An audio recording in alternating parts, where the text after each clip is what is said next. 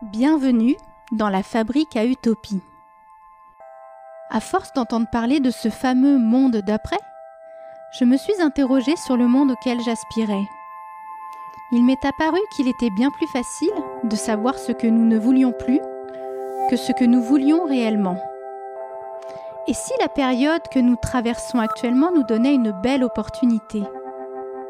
Celle de pouvoir convoquer la réalité que nous souhaitons voir advenir. En effet, si nous voulons une happy end, je crois bien qu'il nous faut commencer par la rêver.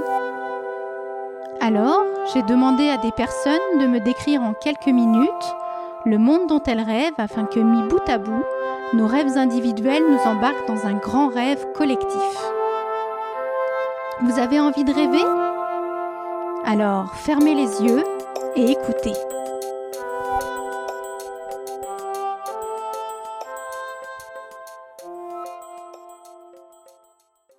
Je m'appelle Anne-Sophie.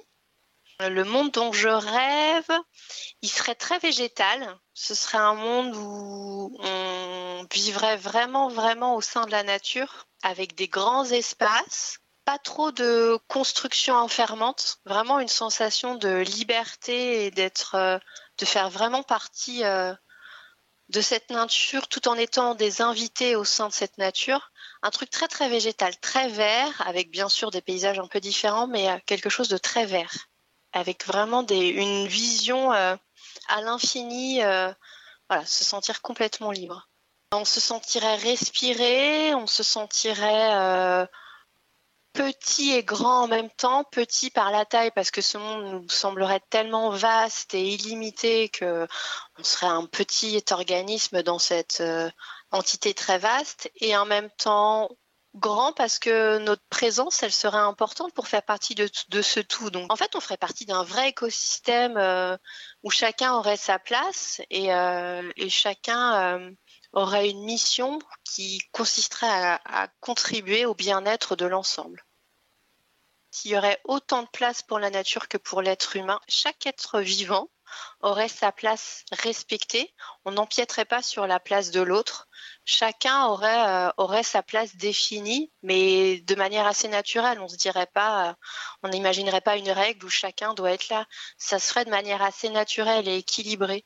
Ce qui fait que finalement, euh, bah, comme l'équilibre serait respecté, on fonctionnerait ensemble sans se marcher les uns sur les autres, sans essayer de prendre la place de l'autre, et tout le monde vivrait bien ensemble, en respectant les différences de chacun. Et je parle vraiment du monde du vivant, pas forcément que des êtres humains. C'est-à-dire qu'on n'irait pas détruire la forêt, parce que dans la forêt, il y a quand même un, microcosme et un écosystème qui existent.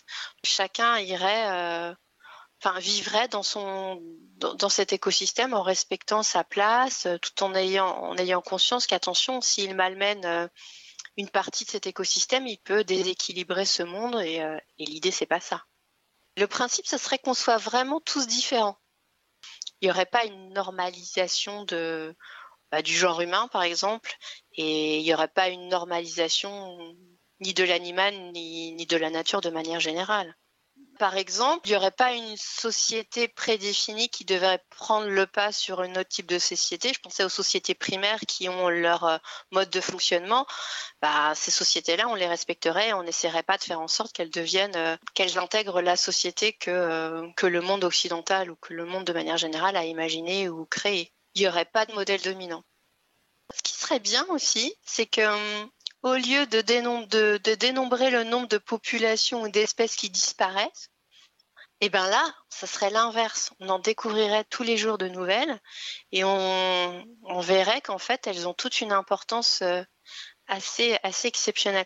En fait, je pense à ce rêve-là parce que j'ai écouté une, scientifique l'autre jour et je trouvais ça, je trouvais ça dingue. Je trouvais que la nature était vraiment hyper bien faite, qui disait qu'en fait, si on avait des virus actuellement, c'est qu'on a cassé l'écosystème et que naturellement, quand les animaux sont malades, il y a un équilibre qui se fait, c'est-à-dire que, je sais pas, le panda, il se chope une maladie, euh, il arrive à se soigner par lui-même parce qu'il sait quelle plante ou quelle, euh, où aller chercher son petit remède.